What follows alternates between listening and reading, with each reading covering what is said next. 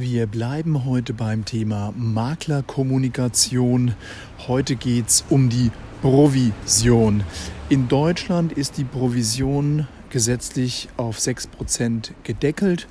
Plus Mehrwertsteuer liegen wir bei 7,14% Maximalprovisionssatz. Das ist ein bisschen regional unterschiedlich. In Berlin, so nach Bundesländern ist es meistens geteilt. Ähm, in Berlin ist es so, dass, die, dass eine Außenprovision käuferseitig fällig wird und der Verkäufer normalerweise nichts bezahlt. Äh, in anderen Regionen, in Leipzig zum Beispiel, kenne ich es eher mit so 5% plus Mehrwertsteuer, dann sind wir bei 5,95. Äh, und in äh, Süddeutschland wird die Provision gerne geteilt zwischen Käufer und Verkäufer. Das heißt, beide Parteien zahlen 3% zuzüglich 0,57% Mehrwertsteuer, also insgesamt dann 3,57%. Und ähm, ja, die Provisionshöhe äh, ist sozusagen, ähm, wie gesagt, ein regionaler kaufmännischer Brauch. Da muss sich der Makler nicht dran halten, aber er kann sich dran halten. Ähm, aber wie gesagt, er muss sich nicht dran halten. So, aber um was es heute eigentlich geht, ist die Verhandlung der Provisionshöhe. Und der erste, sagen wir mal, Verhandlungstrick, den ich euch heute mitgebe, ist, fragt ganz am Anfang, wenn der Makler euch das anbietet, fragt ihn, was hat sich denn der Makler vorgestellt? Was haben sie sich denn vorgestellt an Provision? Und dann sagen die meisten, naja, wir haben ins Exposé geschrieben 7,14 Prozent. Dann sagt man, ja gut, okay, ich will bloß kalkulieren können. Ähm, geben Sie mir halt einfach mal äh, eine, eine, eine Price Range, mit der Sie leben können. Und äh, weil der Makler weiß es ja ohnehin auch, dass es brutal viel Geld ist, was er da anfragt. Ähm, das weiß jeder Makler und zwar egal, ob er ein 200.000 Euro Einfamilienhaus verkauft oder ob er äh, ein 5 Millionen, 10 Millionen Objekt verkauft. So, es gibt jetzt die Makler, die fahren die Schiene, ja, ähm, also gerade bei Privatverkäufen, also wenn es äh, um Selbstnutzer geht, äh, dann ist es ja so, dass die Maklerkotage im Grunde genommen ähm, nicht absetzbar ist steuerlich. Das heißt, rein theoretisch bräuchte man ja keine Rechnung. So, es gibt jetzt die frechen Makler, die sagen einem dann, ach, wissen Sie was, ich schenke Ihnen die Mehrwertsteuer und dann zahlen Sie mir so 4, 5 Prozent Cash in die Hand ähm, und äh, dann kriegen wir schon hin. So Augenzwinker, Augenzwinker. Und da rate ich euch, lasst euch da bitte nicht drauf ein. Ähm, das ist ein sehr zweischneidig, also in erster Linie ist es Steuerhinterziehung und äh, da können auch noch andere Dinge draus erwachsen. Ähm, aber lasst euch da grundsätzlich gar nicht drauf ein. Also blockt diese Schwarzgeldanfrage vom Makler sofort ab. Je schneller ihr die tot macht, desto besser. Ja, also ich sage dann immer, es tut mir leid, ähm, ich habe so viel Geld nicht, ich lasse es von der Bank mitfinanzieren oder ich habe so viel Geld nicht schwarz sozusagen irgendwo in der Schublade. Einfach Nein sagen. Also welche Ausrede ihr euch da ausdenkt, ist ja egal. Ich mache es einfach prinzipiell nicht, aber ich sage natürlich den Leuten nicht, ja, ich mache das aus moralischen Aspekten nicht oder so, weil dann sind die natürlich, das ist ja eine Bewertung ihres Verhaltens und dann sind die angeknittert und kegeln einen eventuell raus aus dem Prozess und dann krieg, kann man die Immobilie gar nicht mehr kaufen. Ähm, also, Schwarzgeldanfrage des Maklers bitte abwehren. So, Jetzt haben wir den zweiten Makler, der, also es gibt dann jetzt, jetzt haben wir mal die Makler aufgeteilt in Schwarzgeldmakler und Nicht-Schwarzgeldmakler. Die Schwarzgeldmakler sind, haben wir jetzt abgehakt, denen haben wir gesagt, nein. Jetzt kommen wir zu den Leuten, die ähm, also an der Provisionshöhe jetzt drehen, aber nicht an der, an der, an der, an der Schwarzgeldanfrage. Oder also, das heißt, die sagen dann, naja, äh, der Markt ist so heiß und ich krieg immer 6% äh, oder da lassen wir nicht mit uns reden und so ja, okay, solche Leute gibt's. Da kann man dann da sagen, naja, ist aber brutal viel Geld. Ich rechne dann meistens auch mal den Absolutbetrag aus, ja, weil die Makler geilen sich gerne an ihren 6% auf und ich setze immer 6% durch und das ist hier so Usus und so, ja. Ähm, da rechne ich ger gerne mal äh, den äh, Gesamtbetrag aus und sage, naja, aber wissen Sie, 70.000 Euro oder 100.000 Euro oder 300.000 Euro, das ist ja schon verdammt viel Geld. Also da muss eine alte Frau schon ganz schön viel verstricken, ja. Also damit man dem mal klar macht, wie viel Absolutgeld das ist. Ja?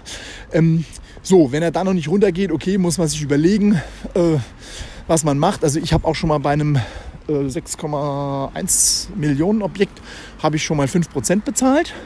Äh, das hat richtig wehgetan, aber ich habe das Objekt halt heute und ähm, ja, muss man sich selber überlegen, ob das, äh, ob das äh, sich lohnt oder nicht. Ich hatte heute gerade wieder eine Situation, 6 Millionen Objekt, habe den Makler gefragt, wie sieht es aus, hat er mir gleich ein Angebot geschickt mit 4% inklusive Mehrwertsteuer. Ja, also das ist schon mal eine ziemlich faire, also ich meine, bei 6 Millionen ist es nicht wirklich fair. Hätte man auch auf 3,56 gehen können.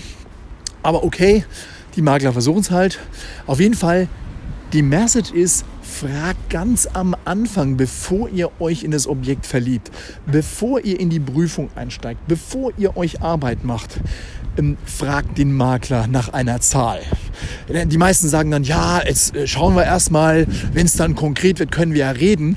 Aber das ist halt genau der Punkt. Ähm, ihr wollt halt nicht erst darüber reden, wenn es konkret wird. Ich sage dann den Maklern immer, hört zu, ich muss kalkulieren, ich möchte dir ein Angebot machen, ich möchte den Deal schnell closen. Das heißt, sag mir einfach, mit wie viel ich dich in die Kalkulation einstellen soll, damit ich ausrechnen kann, was für einen Betrag ich dem ähm, Eigentümer biete und das ist doch auch in deinem Interesse. Wir wollen doch das, den, den Deal gemeinsam closen. Und ihr dürft nicht vergessen, die meisten Makler in Deutschland haben keinen Exklusivauftrag. Das heißt, es gibt, es gibt immer irgendwie der Eigentümer, der direkt an den Freund verkauft und dann ist der Makler weg. Oder es gibt zwei Makler oder drei Makler. Der Makler hat Angst, dass er das Objekt geklaut wird und so weiter. Also der Makler ist im Grunde genommen auf jeden Fall daran interessiert zu closen, auch schnell zu closen weil er dann einen Blödsinn vom Tisch hat und Geld zu bekommen. Dann lässt er halt lieber mal ein bisschen an der Provision nach. Wie gesagt, die Kernmessage heute ist, fragt den Makler ganz am Anfang, mit wie viel ihr in die Kalkulation einstellen sollt. Weil hinten raus wird es verdammt zäh. Also wenn der Makler das Gefühl hat, ja Bock auf das Objekt, dann lässt er sich halt nicht mit sich reden und dann geht er nicht noch runter. Okay? Das ist die Hauptmessage. So, das ist im Grunde genommen wie gestern Maklerkommunikation nochmal, denkt drüber nach, wie ihr da umgehen wollt. Überlegt euch, ob ihr die Schwarzgeldanfrage abwehren wollt, ja oder nein. Ähm, wie wollt ihr mit einer Schwarzgeldanfrage umgehen? Mein Tipp, abblocken. Zweitens, Maklerkommunikation. Wie redet ihr mit dem Makler bezüglich der Provision? Ähm, wenn, wenn einer jetzt gleich am Anfang euch keine neue Zahl gibt, dann ähm, ist es halt so. Aber im Verhandeln ist es immer so, wenn einer sagt, naja, wir machen so 2, 3 Prozent, dann logge ich als, als Käufer immer auf 2 Prozent ein. Also im Grunde genommen, wenn ihr zwei Zahlen sagt, dann, ähm, dann denkt der Gegenüber immer, nimmt der Gegenüber immer die niedrigere, niedrigere Zahl. Deswegen sehr vorsichtig sein, wenn ihr so ein Range nennt, weil im Grunde genommen nimmt der Gegenüber immer den Range, der für ihn am besten ist. Und wenn der Makler sich jetzt einloggt auf 4% inklusive Mehrwertsteuer, dann kommt er nie wieder davon weg. Also zumindest nicht höher. Es kann noch ein bisschen runtergehen, weil am Ende kann man dann sagen, ja, pass mal auf, hm, unsere Kalkulation, alles sehr eng und so, kommst uns noch ein bisschen entgegen oder verhandelst du noch mal mit dem Eigentümer auf 3,80 Euro runterkriegen. Gerade bei Investmentimmobilien ist mein Tipp, bleibt immer hart. Macht eu, eure Kalkulation basierend auf euren Marktkenntnissen und das, was ihr erfahren habt, und dann bleibt hart. Ich erzähle mal ein paar Stories, äh, wie wir hart geblieben sind und dann Immobilien bekommen haben, aber das mache ich in einem anderen Podcast, damit es heute nicht zu lang wird. Okidoki, ich hoffe, es hat euch Spaß gemacht und ihr habt ein bisschen was gelernt. Ihr könnt übrigens, falls ihr in Anchor das hört, könnt ihr mir sogar Voice Messages schicken, beziehungsweise Fragen stellen, die kann ich dann bearbeiten. Ähm, da solltet ihr bitte darauf achten, dass ihr keinen Namen nennt, ähm, also dass ihr nicht sagt, wer ihr seid, so richtig, oder hallo, hier ist der Tim, reicht, aber wenn ihr dann sagt Tim Müller, ähm, dann ist es ein bisschen doof, weil dann müssen wir das wieder schneiden. Also insofern versucht ein bisschen das so zu anonymisieren, eure Frage, äh, damit wir die quasi eins zu eins ungeschnitten rein reinziehen können in den Podcast. Okay? Ich freue mich auf eure Fragen und ich hoffe, ihr habt was gelernt. Ciao.